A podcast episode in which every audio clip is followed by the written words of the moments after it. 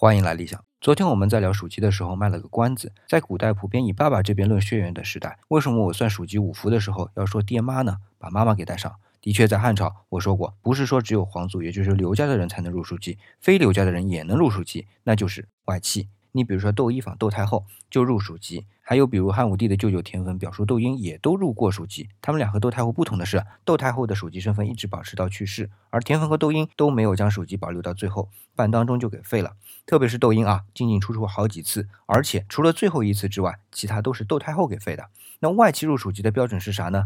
首先得和皇帝有足够近的血缘关系，其次得有军功或者很好的德行，然后才能破格录取。那废除呢？除了昨天说的啊，血缘变远之外，因为有责罚或者德行不端，都会被取消资格，而且不分是皇族还是外戚，在这一点上倒还算是公平。今天在理想主义公众微信号里回复“公平”两个字，告诉你这世界上没有绝对的公平。